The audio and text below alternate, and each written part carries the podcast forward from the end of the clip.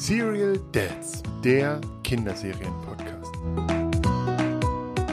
Genau, also herzlich willkommen zu einer neuen Folge unseres Kinderserien-Podcasts. Heute haben wir wieder eine Spezialfolge und zwar ist René wieder nicht da und zwar ist er schon wieder nicht Experte für diese Serie.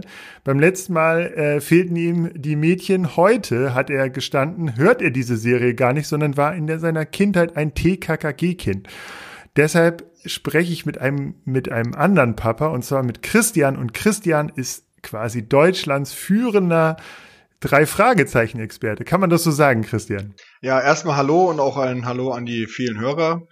Ähm, ob ich jetzt Deutschlands führender drei Fragezeichen Experte bin, das äh, muss ich denke ich mal bezweifeln, weil es gibt Leute, die haben ein ganz anderes Nerdwissen ähm, aufgebaut. Also ich weiß nicht, ist ja auch schon im Forum von der Rocky Beach kommen eine kleine Berühmtheit der Professor Castle mit seiner immensen Excel-Tabelle, die er da hat. Und ich glaube, da kann ich auch nicht mithalten mit solchen Leuten.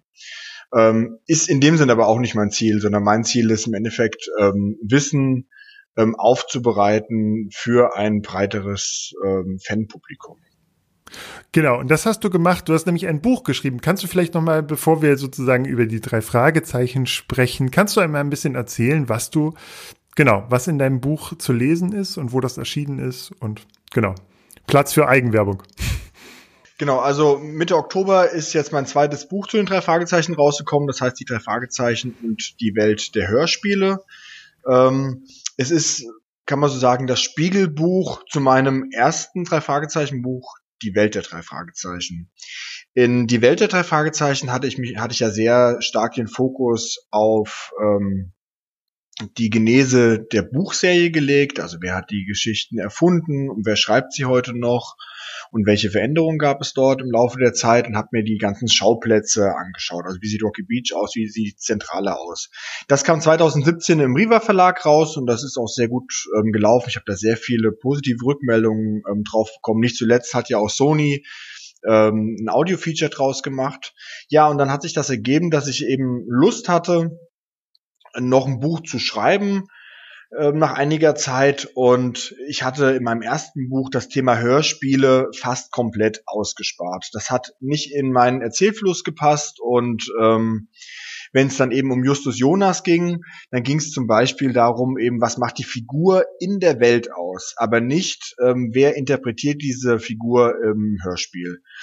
Und diese Lücke, die habe ich jetzt mit meinem neuen Buch Die Welt der Hörspiele quasi geschlossen. Das geht darum, wie sind die Hörspiele entstanden, also das Europa Tonstudio, wie ist man auf die Serie Die drei Fragezeichen gekommen, wer sind die Sprecher, wer ist für die Musik verantwortlich, also alles das, was man ähm, als Inszenierung der ähm, Buchserie begreifen kann. Mhm.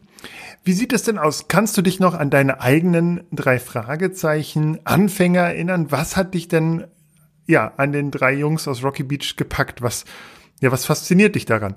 Also die drei Fragezeichen sind für mich eine Sache, die einfach mega, mega positiv besetzt sind. Und ähm, ich meine, du kommst ja auch aus Norddeutschland. Ähm, ich wohne zwar mhm. in Berlin, aber ich bin Werder Bremen-Fan. Und ich würde mal sagen, Sehr gut, dass, ich, auch. ich, äh, dass ich ungefähr genauso lang drei Fragezeichen-Fan bin, wie Werder Bremen-Fan bin. Aber mhm. die drei Fragezeichen haben mich nie geärgert. Und ähm, obwohl ich Werder genauso liebe, ähm, haben die schon das Potenzial, mich massiv zu ärgern oder zu verstören, dass ich da einfach emotional extrem aufgebracht bin. Die drei Fragezeichen haben in mir immer so ein wohliges Gefühl ähm, ausgelöst. Und das ist nicht nur so eine Kindernostalgie, die natürlich auch da ähm, äh, eine große Rolle spielt. Aber ich freue mich heute noch immer, wenn mir was zu den drei Fragezeichen begegnet. Ja, und an die ersten, also an die Anfänge kann ich mich auch noch sehr genau dran erinnern, obwohl ich dann auch immer wieder einzelne Schlaglichter aus meinem drei Fragezeichen Fan-Dasein immer wieder mal ins Gedächtnis kommen, an Dinge, die ich mir einfach früher nicht erinnert hatte, aber das war einfach so, dass wir auch viel Benjamin Blümchen gehört hatten.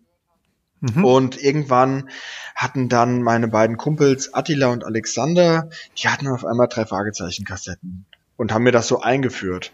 Ähm, ich habe nur eine acht Jahre ältere Schwester und da war das quasi in meiner Familie noch nicht so ähm, präsent, drei Fragezeichen, auch nicht TKKG. Und eben die beiden Kumpels, die haben das eben so mein Leben gebracht. Und dann verbindet sich das eben alles so mit denen so spielen, bei denen übernachten, Ausflüge machen. Und das hat sich dann so verwoben. Und ja, seitdem bin ich schon ähm, Fan. Kannst du dir erklären, warum auch noch so viele erwachsene Leute Fans sind? Also ich war ähm, mal bei einer bei einer drei Fragezeichen Lesung, wo Oliver Röhrbeck ähm, aus einem aktuellen Fall gelesen hat und da waren, ich würde jetzt mal über den Daumen sagen, keine Kinder, mhm. sondern vor allen Dingen mittelalte Männer in drei Fragezeichen T-Shirts mit Frauen natürlich auch. Aber warum äh, warum hält diese drei Fragezeichen Begeisterung an, wogegen ich das Gefühl habe, ich hoffe, jetzt trete ich keinem TKKG-Fan zu nah, dass TKKG oder auch fünf Freunde von den Erwachsenen nicht so gefeiert werden und ja dann auch wieder abflachen, wenn man aus einem Alter raus ist. Aber das Gefühl, dass drei Fragezeichen natürlich irgendwann, wenn die Pubertät kommt und, und Mädchen interessant werden, hört man jetzt vielleicht nicht mehr drei Fragezeichen, aber irgendwann kommt das dann zurück und ähm, Genau, ich habe auch in den Mitte der 20er wieder angefangen, drei Fragezeichen zum Einschlafen zu hören. Also, woran ist diese Begeisterung der Erwachsenen? Weißt du, hast du da eine Erklärung für? Ja, also da habe ich schon eine Erklärung für und dem bin ich auch in meinem Buch nachgegangen und habe der Sache ein eigenes Kapitel gewidmet. Das muss man ein bisschen aufdröseln. Ähm, also einmal ähm, ist die drei Frage, äh, die sind die drei Fragezeichen einfach die erfolgreichste Serie dieser Kinderkassetten-Ära. Das heißt, die Wahrscheinlichkeit, dass gerade diese Serie dann zehn Jahre später in einer Nostalgiewelle ähm, noch größere Erfolge feiert, ist einfach eben größer als ähm, eine andere Serie zu nehmen, die vielleicht undercover gelaufen ist früher. Ähm, und die drei Fragezeichen waren einfach schon ähm, meiner Meinung nach auch objektiv gesehen, also an der Verkaufszahlen, sag ich mal, die erfolgreichste dieser Serien. Und man hat dann einfach auch ein bisschen Glück gehabt, dass es eben noch weiterhin Leute gab, die diese Serie hören. Das war aber bei TKKG genauso. Ähm, aber durch den unglücklichen Zustand, dass ähm, von, den drei von den alten drei Fragezeichen Hörspielen Mitte der 90er Jahre eben nur noch zwölf auf dem Markt waren und die damalige Produktmanagerin Corinna Wotrich gesagt hat, hey, lasst uns die anderen 27 Folgen doch mal neu auflegen, ähm, und sie so an dieses Projekt, die drei Fragezeichen, geglaubt hat, kam dann auf einmal ähm, so ein Hype. Und dann kann man das nicht mehr so genau ähm, ähm, aufdröseln. Also wer jetzt also dieses typische Henne-Ei-Problem, das gibt's auch bei den drei Fragezeichen. Es gab ja die Fanpages, also die Rocky Beachcom und die Santana ähm, drei Fragezeichen Homepage in, von, äh, in Münster. Dann haben sich auf einmal auch erwachsene Fans ähm, bekannt, wie jetzt zum Beispiel Pastewka oder Fettes Brot. Und dann darf man auch eben nicht unterschätzen, das Vollplayback-Theater, dass das Ganze eben auch inszeniert auf die Bühne gebracht und dann wurde das auf einmal so ein Schneeballeffekt und wurde größer und größer und größer. Was würdest du denn sagen? Hat, haben heute die drei Fragezeichen mehr erwachsene Hörer oder mehr Kinderhörer? Also in der Zeit, als der Hype anfing, äh, so um die Jahrtausendwende, war das Verhältnis Erwachsene zu Kinder so ungefähr 80 zu 20. Mittlerweile sind es aber wieder verstärkt mehr Kinder. Ich würde mal sagen, der, das liegt so bei 50-50. Ähm, wie, wie stehst du denn den, den äh, diesen Neuentwicklungen gegenüber. Es gibt ja sozusagen die drei Ausrufezeichen, ähm, also die Mädchen quasi Variante. Und es gibt aber auch die drei Fragezeichen Kids, wo es in die Kindheit der drei Fragezeichen geht, also wo Justus, Bob und genau, einfach Kinder sind. Ja. Wie findest du das? Also die drei Ausrufezeichen ähm, habe ich ein paar, aber haben mir die noch nie angehört. Ähm, das reizt mich einfach noch nicht so. Und solange ich ähm, noch nicht alle drei Fragezeichen-Folgen komplett auswendig kenne ähm, und noch Nachholbedarf bei John Sinclair und so weiter habe, habe ich mir gedacht, dass ich mir die Serie erstmal aufspare, mir die anzuhören. Ähm, lustigerweise war ich aber gestern äh, mit zwei meiner Kinder in der Bibliothek hier ähm, in Berlin. Und meine Tochter, ähm, die älteste, ähm, wollte sich ein die drei Ausrufezeichen Hörspiel ausleihen. Die ist aber erst fünf Jahre alt und ich denke mal, ähm, das ist noch zu früh für sowas. Ja, aber sonst sehe ich dem eigentlich gelassen entgegen, muss ich sagen. Also ich bin da großer Anhänger von Marktwirtschaft. Ähm, wenn es Mist ist, wird es nicht gekauft und dann wird so eine Serie eingestellt. Ähm, und wenn so eine Serie seine Berechtigung hat, dann kann man so ruhig laufen lassen. Bei ähm, die drei Fragezeichen Kids ähm, gab es auch vor 20 Jahren, als die rauskamen, die Befürchtung, dass das sehr viel kaputt machen würde. Und da haben auch sehr viele Fans sich auch beim Kosmos Verlag ähm, beschwert und eben auch diese Befürchtung äh, geäußert. Aber das ist eigentlich nicht eingetreten. Ich würde sagen, die drei Fragezeichen Kids haben ähm, für Altfans wie uns beide ähm, einen sehr positiven Effekt. Einerseits erlaubt es, die drei Fragezeichen, also die, die Inhalte ähm, ein, zwei Jahre älter zu gestalten. Weil eben die Kleinen, die hören ähm, an Kids und das Einstiegsalter der drei, normalen drei Fragezeichen, glaube ich, hat sich ähm, nach hinten verschoben. Ähm, das heißt, man hat ein bisschen mehr Platz für erwachsenere Plots. Okay. Hast du eine Empfehlung? Du bist ja jetzt auch äh, dreifach Papa. Äh, ab wann kann man drei Fragezeichen Kids mit ruhigem Gewissen hören und ab wann die richtigen drei Fragezeichen? Also wir waren jetzt, ähm, ähm, meine Kinder wollten unbedingt mit mir zelten, campen gehen. Und habe ich mir gedacht, naja, bevor ich jetzt nach Dänemark im Zelt fahre und ich weiß, ob das gut ankommt, kann ich auch hier mal zwei Kilometer um die Ecke ähm, auf den Campingplatz gehen. Und da haben wir abends mal ein drei Fragezeichen Kids Hörspiel gehört, also ich und die Älteste. Und das hat ihr noch eigentlich soweit ganz gut gefallen, aber dann hatte irgendwie Peter irgendwelchen Ausschlag im Gesicht und das wollte meine Tochter nicht hören, dass jemand Ausschlag im Gesicht hat. Ähm, ich würde sagen, mit fünf Jahren ist es noch zu früh. Was aber super angekommen ist bei denen, ähm, sind diese Hefte, die es da zu kaufen gibt. Und weil da diese, da waren, das war, ich habe mir so, so, mal so ein Sonderangebotsding gekauft, da waren zwei Hefte drin. Und auch die Gimmicks da drin haben die total begeistert, weil so eine Alarmanlage drin, so eine Nachtsichtgerätbrille. Und die ähm, Comics da in den Heften, die lesen sie schon ganz gerne mit mir, wenn ich die vorlese, also mit den Bildern. Das fängt jetzt so mit fünf Jahren langsam an. Ja. Ähm, aber die Kids-Serie führt natürlich auch dazu, dass sich auch kleinere Kinder oder Grundschulkinder mit den drei Fragezeichen ähm, einfach beschäftigen. Und das ist natürlich dann, ähm, sind dann neue Hörer.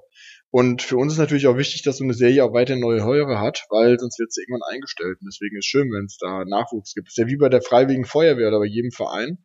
Man braucht ja auch Nachwuchs, dann ist der Verein irgendwann tot. Ähm, deswegen finde ich das auch schön. Mir gefallen die Illustrationen, ist mir sehr schwer, die drei Fragezeichen so mir so vorzustellen, aber ich finde die Bücher lesen sich eigentlich auch ganz nett. Mhm.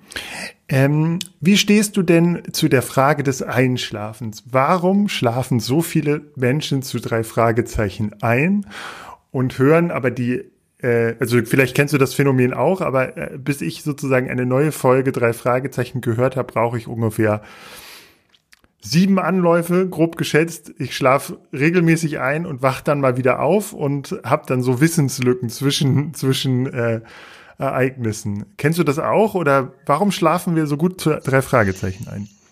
Also, da bin ich eigentlich der falsche Ansprechpartner dafür, weil ich die nicht zum Einschlafen höre. Ich habe die auch noch nie zum Einschlafen gehört, weil ähm, ich habe dann so einen unruhigen Schlaf. Also ich komme nicht, dass ich dann da einschlafe und dann ähm, ist dann so irgendwie die ganze Nacht Ruhe. Das hat schon damals angefangen, dass ich so ein ähm, rotes Leuchten in meinem Zimmer im Dunkeln überhaupt nicht abhaben konnte. Ähm, und deswegen bin ich da irgendwie, ähm, ich habe das nie gemacht. Ich mache das mittags ab und zu, dann lege ich mich hin aufs Sofa und mache mir dann ein Hörspiel dazu an, dann schlafe ich auch ein. Und das Lustige ist, du hast es ja auch gerade beschrieben, dann kommen dann so äh, Lücken und ich peile gar nicht so wirklich, dass ich eingeschlafen bin. Und wundere mich dann, warum das keinen Sinn gibt oder warum das Hörspiel schon vorbei ist. Und ähm, gegen Ende bin ich aber immer wieder wach. Und das ist eben abends auch so. Und deswegen mag ich das nicht so. Ähm, obwohl ich mir das total toll vorstellen würde, wenn ähm, ich das abends zum Einschlafen höre, so ein Gruselhörspiel. Und dann ist natürlich auch so mit den Kindern, die ich habe, ist das sehr schwer. Ich habe drei kleine Kinder im Alter von zwei bis fünf. Ist es sehr schwer, da mir abends noch ein Hörspiel anzumachen. Ähm, dazu, ähm, meine Frau kennt gar keine drei Fragezeichen. Ähm, die ist aus Russland ursprünglich. Und äh, wenn ich jetzt anfangen würde, abends Hörspiele anzumachen, wäre schon ein bisschen komisch. Und ich bin so der typische Einschlafleser, so Sportbild und so. Ähm, hast du denn ein Lieblings, eine Lieblingsepisode der drei Fragezeichen? Das war sehr, sehr lange ähm, Teufelsberg und dann wurde es der Phantomsee. Das Problem ist bei diesen Lieblingsfolgen, wenn ich mir die dann genau anhöre und mit dem heutigen Wissen unter dem ähm, Doppelpunkt meine Lieblingsfolge, denke ich mir immer, hm, ja, ist das jetzt meine Lieblingsfolge? Also wie gesagt, Teufelsberg und Phantomsee, das, damit verbinde ich ganz, ganz viel. Ähm, da passt auch alles so zusammen. Und ähm, von den neueren gibt's immer wieder welche, die mir von der Atmosphäre auch super gut gefallen, zum Beispiel Nebelberg. Aber ich fand auch Feuriges Auge total toll.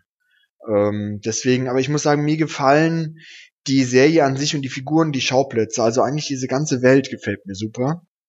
Und ähm, weil es ja auch über 200 gibt, gibt's jetzt keine Folge, die ich mir jetzt in einer Woche zweimal anhören würde. Das, ähm, aber wo ich da campen war mit den Kindern und die haben dann endlich dann da im Zelt geschlafen, habe ich auch vorm Zelt so Klassikerfolgen gehört. Und das war auch schon so ganz toll, da vom Zelt zu sitzen und ähm, Bier in der Hand und dann so die Geisterinsel ist auch eine tolle Folge ähm, zu hören. Ich finde auch, dass sie so ein bisschen kürzer sind, ähm, macht so auch die Würze da. Zum Beispiel bei den neuen Folgen, wenn man sich da ähm, bei iTunes zum Beispiel äh, mal die Bewertungen durchliest, gibt es durchaus ja kritische, kritische Fans. Und man hat so ein bisschen das Gefühl, naja, die ganz neuen werden nicht so positiv angenommen wie zum Beispiel ein Superpapagei oder sowas. Ähm, hast du das Gefühl, dass sich die Qualität verändert hat oder dass sich die drei Fragezeichen verändert haben? Weil, also, mal ganz ehrlich, es ist ja immer, es sind ja immer noch Sommerferien. Und gut, sie können jetzt Auto fahren und sie haben auch ein Handy, aber so richtig älter werden die ja nicht. Ja, ähm, also ich kann mir äh, nicht wirklich vorstellen, dass es Schüler sind. Aber ich habe grundsätzlich das Problem, dass ich Sachen, die ich höre, mir nicht gut vorstellen kann. Das fängt auch schon damit an, dass ich mir Palmen überhaupt nicht vorstellen kann. Und ähm, ich hatte mal einen anderen Podcast gehört, den Hashimitenfürsten. Ähm, viele Grüße auch an die beiden Macher vom Hashimitenfürsten. Und der erzählte einer in, einem, in einer drei Fragezeichen Episode, dass er sich die ganzen drei Fragezeichen Schauplätze bei sich vor Ort im Ort an unterschiedlichen ähm, Locations vorstellt. Und da war ich okay. ein bisschen beruhigt, weil das bei mir ein bisschen ähnlich. Ähm, ich kann mir das nicht vorstellen, dass das irgendwo ähm, in Amerika und wie das da aussieht, dass die alle den ganzen Tag Burger essen und Eis und so weiter, diese ganzen Klischees eben. Ja, ähm, also verändert haben die sich auf jeden Fall. Ähm, auch von der von der Machart er.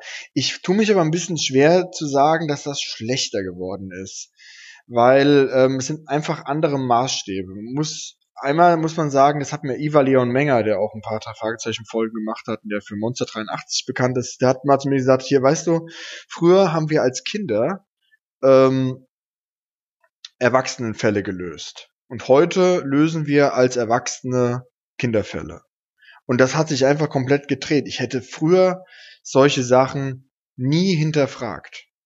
Und ich sage das auch mal auf Lesungen, wenn heute einer ankommen würde mit einem Plot wie vom unheimlichen Drachen, dass jemand erstmal alle Hunde einfängt und dann versucht unterirdisch eine Bank auszurauben und deswegen mit so einem nachgebauten Drachen aus dem Meer rauskommt. Das, das sollte sich heute mal einer der Autoren erlauben. Ich glaube, das würde, ähm, ich glaube, der wird gesteinigt werden.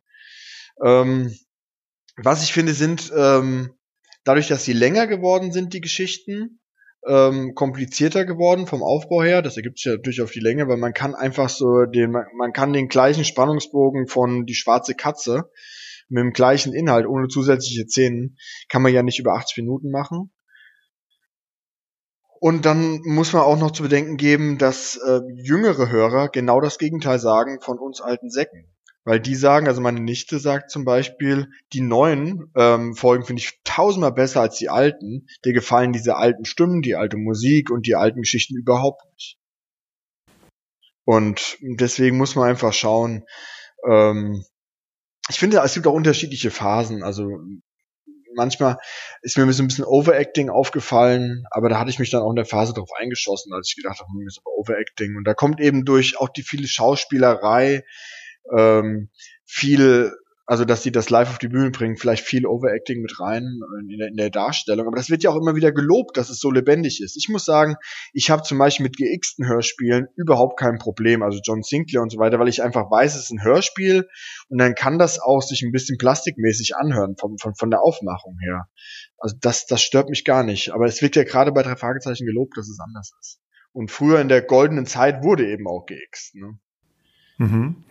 Ähm, Stimme ist ein gutes Stichwort. Wie stark äh, hängen denn diese drei Fragezeichen mit den Stimmen zusammen? Also ähm, der, der drei Detektive. Könntest, kannst du dir ein drei Fragezeichen ohne diese Stimmen vorstellen? Weil, muss ja auch sagen, die, die drei Sprecher sind ja seit der ersten Folge dabei und ähm, ja, machen das bis heute und werden ja nicht jünger.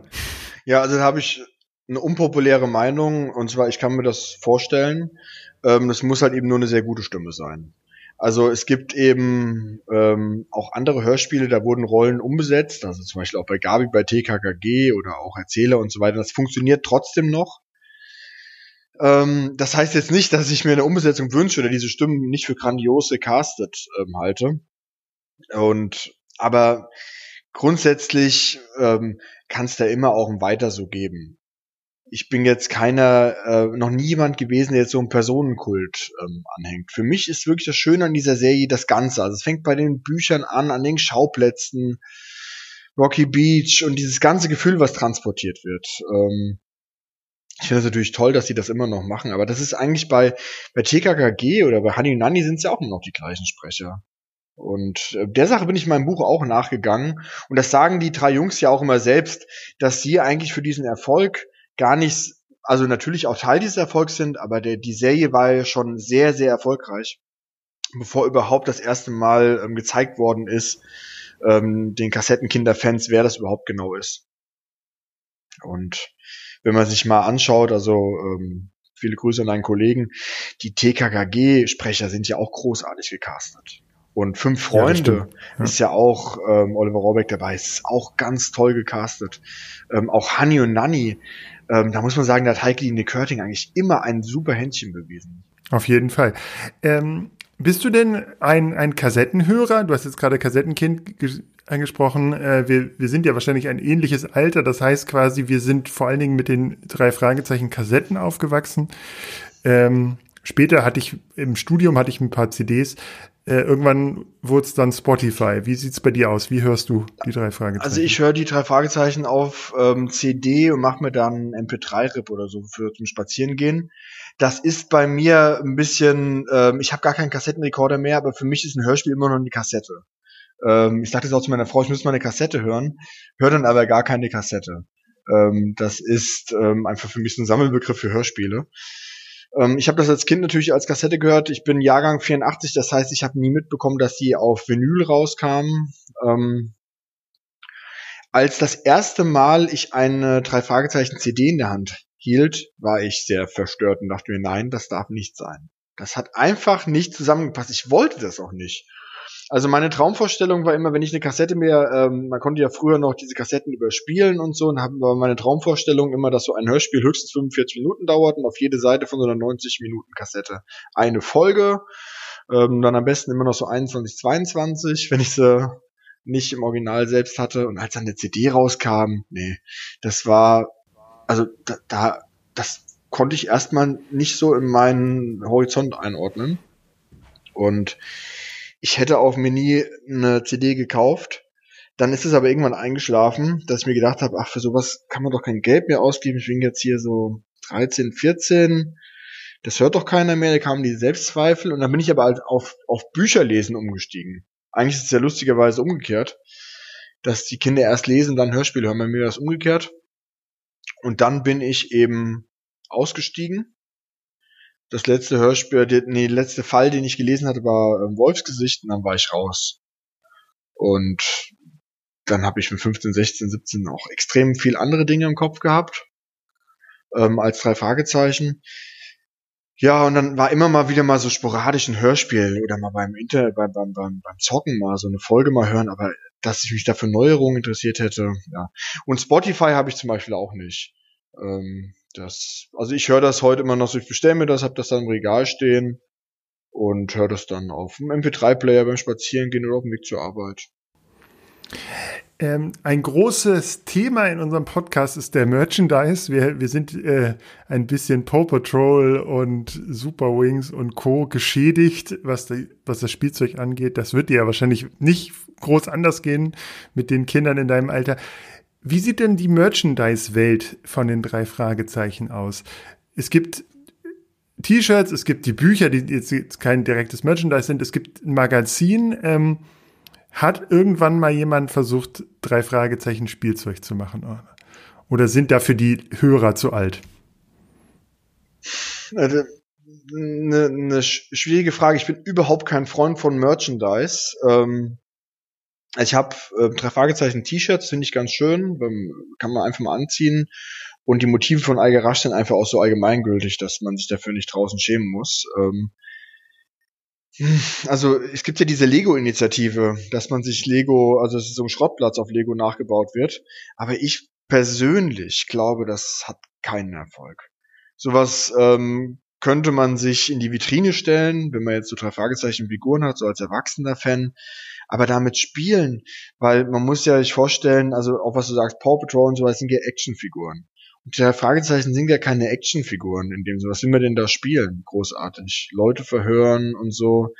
Ja, das finde ich sehr schwierig. Sonst gibt's ja eigentlich alles mögliche Puzzle und ähm, Krimi-Puzzle und so. Aber so richtiges Spielzeug kann ich mir persönlich sehr schwer vorstellen, wie jetzt meine Kinder damit spielen.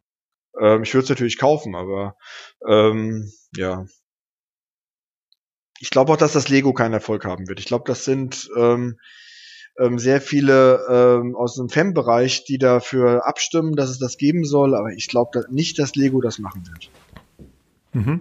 Ich glaube, die brauchen auch eine gewisse Zahl von, von äh, glaube ich, Zustimmung, Supporters und im Moment, ich habe jetzt gerade mal parallel geguckt, sind die bei 3800 und das ist äh, eine sehr überschaubare Zahl. Äh, also sowas wie Sesamstraße oder das Friends äh, ähm, Café haben deutlich mehr Unterstützer gekriegt.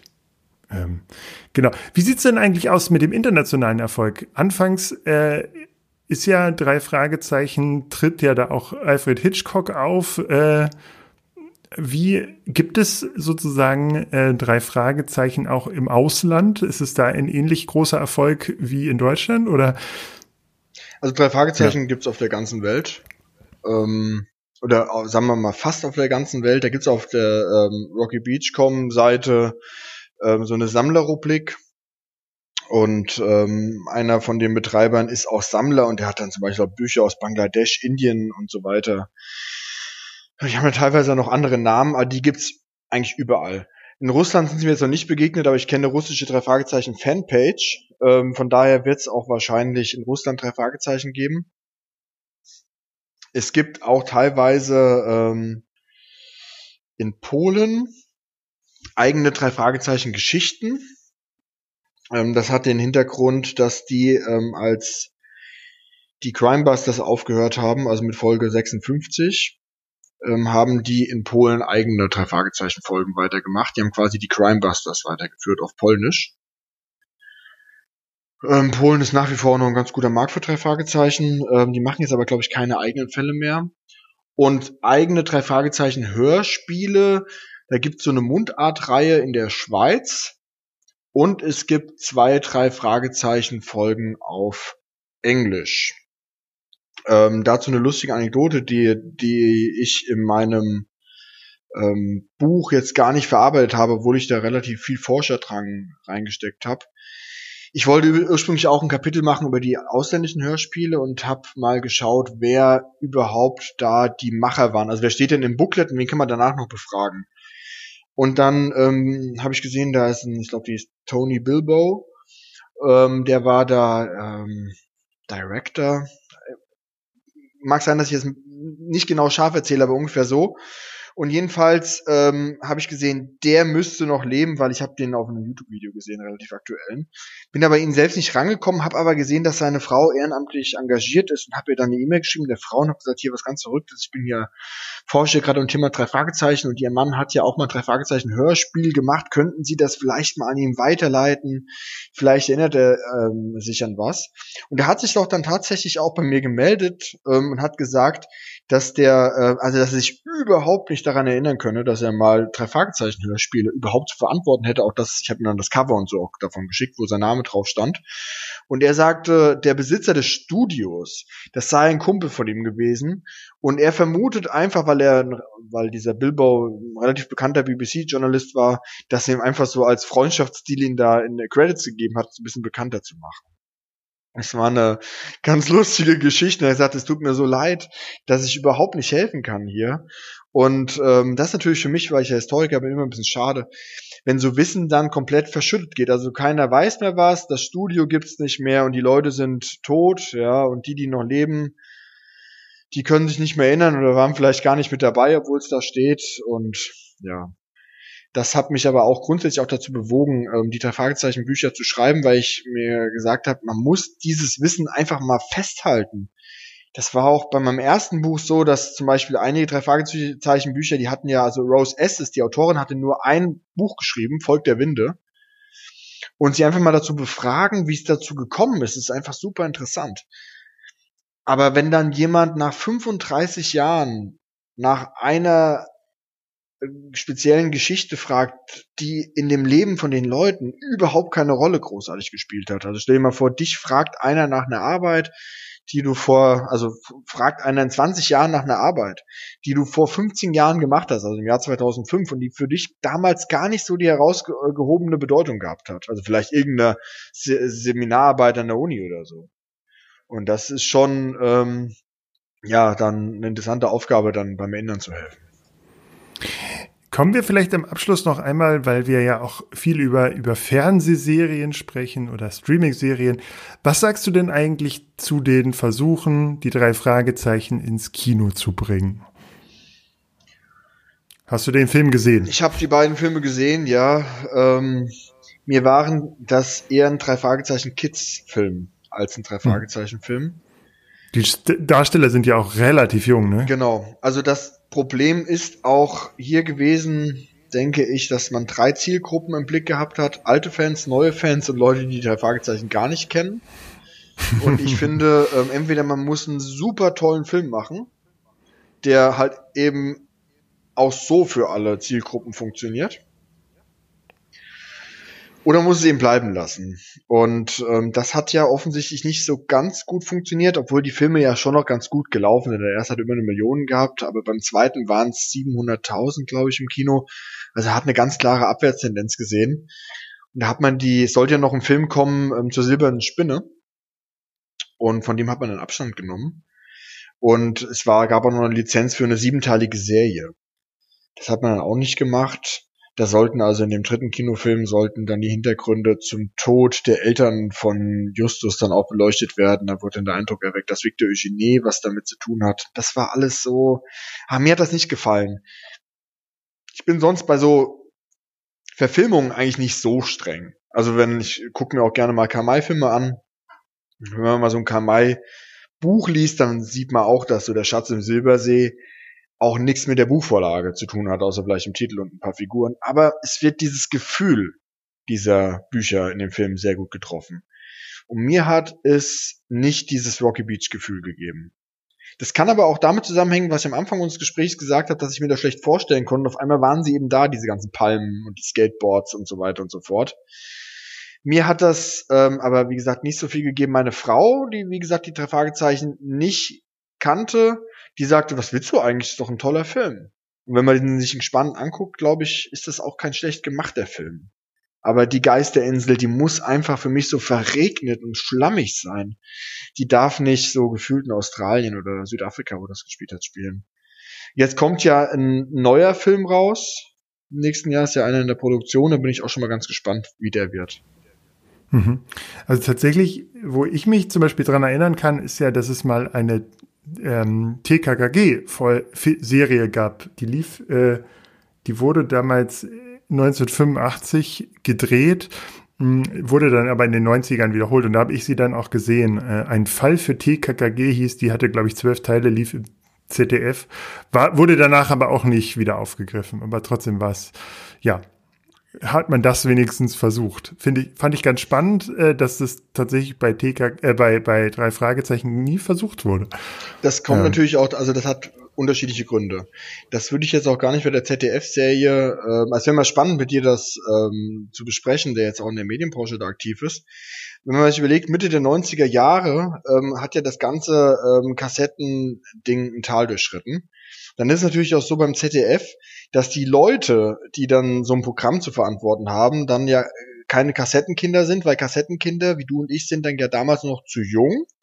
Und die anderen, die Älteren gucken dann auf die Zahlen. Ja, das heißt dann, dass man, dass dann wahrscheinlich vom ZDF kein Interesse daran vermutet worden ist. Ich denke, so eine Serie hätte schon noch gut funktionieren können. Da gibt's ja auch Neues vom Süderhofen, was es da alles gibt. Ähm, und dass es bei den drei Fragezeichen nicht, funkt, äh, nicht, nicht ähm, probiert worden ist, kann auch den ganz banalen Grund haben, dass eben die Rechte ziemlich teuer sind. Weil wenn man jetzt eine ähm, Fernseh wenn wir beide jetzt eine drei Fragezeichen Fernsehserie ähm, drehen wollten, dann müssten wir uns ja auch erstmal bemühen um Rechte in Amerika. Er ist ja Rechteinhaber Universität Michigan. Und wir müssten natürlich uns auch mit dem Kosmos Verlag nochmal einigen. Ähm, das heißt, allein dadurch, dass man sich mit zwei Leuten einigen muss, zeigt ja schon, dass es eine relativ teure Angelegenheit für uns werden würde. Das ist auch das, was Heike Dine Körting gesagt hat. Das war sehr schwierig, ähm, Ende der 70er Jahre in Amerika überhaupt einen Ansprechpartner zu bekommen, wer einem überhaupt ähm, das Recht verkaufen durfte, Hörspiele zu machen. Und dann, weil in Amerika ähm, Kinderhörspiele nicht so geläufig waren, waren die Rechte auch beinahe so toll wie, wie Filmrechte. Und äh, wenn mhm. man dann nochmal eine Sublizenz kauft, kann das schon ins Geld gehen. Mhm. Ähm, hast du, magst du denn, ähm, kannst du dich noch mal an deine erste Folge erinnern, die du gehört hast? Weißt du das noch? Ich denke, das war der Super Papagei, ist auch die erste Folge, die ich mir dann gekauft habe. Ich war schon immer so ein Sammeltyp. Da bin ich dann, ähm, das hieß Promarkt, hieß das Geschäft früher noch ähm, hingefahren mit dem Fahrrad und habe mir die Kassette gekauft und noch die Perlenvögel dazu. Und der Super Papagei hat schon sehr großen Eindruck auf mich hinterlassen, auch mit dieser Friedhofsszene da. Das fand ich einfach mega. Und ich finde auch heute noch die Sprüche von den Papageien. Ähm, er nahm den Bogen seinen Besten und so weiter. Das ist einfach geil. das stimmt. Also äh, das ist bis heute auch einer meiner äh, meiner Lieblingsfolgen. Also das, äh, genau, die finde ich bis heute super. Was war deine ähm, erste? Ähm, ah, weiß ich nicht. Habe ich auch drüber nachgedacht. Ähm, ich würde auch sowas auf den Super Papagei tippen. Irgendwie sowas. Ich weiß gar nicht so genau, wie bewusst ich das angefangen habe zu hören, weil ich muss es ja tagsüber beim Spielen mitgehört haben. Und das muss schon so spannend gewesen sein, dass wir das eigentlich dabei still waren. Und ähm, ich habe auch relativ schnell mir dann auch den Phantomsee gekauft. Und dann sind halt eben auch, obwohl die Kassetten ja aus heutiger Sicht nicht so teuer waren, aber trotzdem noch mal so 10 Mark, was es glaube ich damals kostet, 9 Mark, auch immer noch mal so eine Hürde. Und ähm, ich hatte jetzt da leider auch in meinem Umfeld niemanden, der mich jetzt so mit Kassetten so überschüttet hätte. Also Benjamin Blümchen Kassetten, das habe ich relativ häufig gekauft bekommen. Aber drei Fragezeichen Kassetten irgendwie, da muss ich dann schon immer mal so zusammensuchen. Und dann war es eben so, also ich komme aus einer, gebürtig aus einer Kleinstadt in Hessen. Und dann war es für mich immer ein Highlight, wenn man dann mit dem Auto irgendwo einkaufen gefahren ist, so nach Wiesbaden oder nach Koblenz mal. Und dann da sofort schauen, gibt's da drei Fragezeichen-Kassetten, die ich noch nicht habe. Und das Lustige ist, ich war immer so enttäuscht, kam so enttäuscht aus den Geschäften zurück, weil ich die alle schon hatte und ich wollte so alte. Und ich habe erst im Laufe meiner Recherchen überhaupt so richtig kapiert, womit das zu tun hatte, dass die eben aus dem Verkehr gezogen waren in der Zeit, als ich die eben haben wollte. Ähm, wegen des Rechtsstreits für Carsten Bohnen. Äh, kannst du etwas zu der drei Fragezeichen Folge O du Finstere sagen. Wie findest du die? Das ist jetzt die ganz neue, oder? Das ist äh, der Adventskalender. Also das Buch fand ich grandios. Ähm, also das, der, der, die Handlung ist ganz, ganz toll und die hat auch wirklich diese richtige Winterstimmung ähm, in mir hervorgehoben. Das ist ganz toll. Das Hörspiel habe ich noch nicht gehört, weil ich heb mir das auf. Ähm, für Weihnachten, da mache ich das traditionell so, dass ich jeden Tag mir da ein Türchen ähm, öffne und dass ich dann eben am ersten Tag nur das eine höre, am zweiten Tag höre ich dann das, ähm, die ersten beiden Tracks und so und dass ich das dann richtig zelebriere. Aber es macht schon, der, der Fall macht schon Spaß und ähm, mir haben alle Weihnachtsfolgen ähm, bisher sehr gut gefallen. Auch lustigerweise diese ähm, die letzte Weihnachtsfolge, die auf diesem Messegelände spielt. Obwohl eigentlich, wenn ich mir das so objektiv betrachte, mir die eigentlich gar nicht so gut gefallen dürfte, weil das ist eigentlich so weihnachtliche Stimmung. Hm. Und ich bin auch nicht so Master of the Universe ähm, Fan, aber trotzdem hat mir die gut gefallen.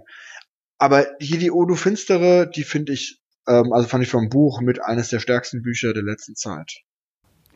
Ich frage nämlich aus einem ganz bestimmten Grund, weil wir nämlich, äh, das ist ja jetzt hier eine Adventsfolge, also ähm, wir zeichnen hier mitten im, im schönsten Herbst noch auf, aber gesendet wird diese Folge zum ersten Advent und dann wird es auf unserem Instagram-Kanal eine Verlosung ge geben und wir verlosen nämlich Oh du Finstere ja, von den drei Fragezeichen, genau. Okay, dann sind meine Fragen eigentlich beantwortet an die drei Fragezeichen. Und ähm, genau, ich kann äh, mich an dieser Stelle nur bei dir bedanken. Das war eine sehr, sehr spannende äh, ja, Episode. Ich habe viel gelernt. Ähm, genau, es war auch schön, mit jemandem zu sprechen, der wirklich ein großer drei Fragezeichen-Fan ist und nicht äh, TKKG hört oder äh, nicht nur TKKG hört. Genau. Grüße an diesem Punkt an René. Ja, auch an genau. ihn viele Grüße. Ich muss sagen, dass ich mittlerweile auch ganz, ganz entspannt TKKG höre. Ähm, auch die, die alten Folgen, wenn man sich guckt, die Musik ist ja auch ähnlich und auch diese ganzen jungen Stimmen. Und ich höre mittlerweile auch wirklich gern TKKG. Bei fünf Freunden tue ich mich in der Tat ein bisschen schwieriger. Die ich auch nie den richtigen Zugang zu. Die alten fünf Freunde finde ich ganz toll. Die machen auch dieses, dieses ganz tolle Gefühl in mir von dem, was ich als Kind immer geträumt habe, so eine Felseninsel und so und mal eine, eine Nebelwanderung im Moor und so. Mhm. Bei den neuen ist es mir einfach, ja, da höre ich auch ab und zu mal, aber es, ich krieg da nicht mehr den Zugang. Auch nicht mehr zu den Sprechern, muss ich leider sagen. Ja.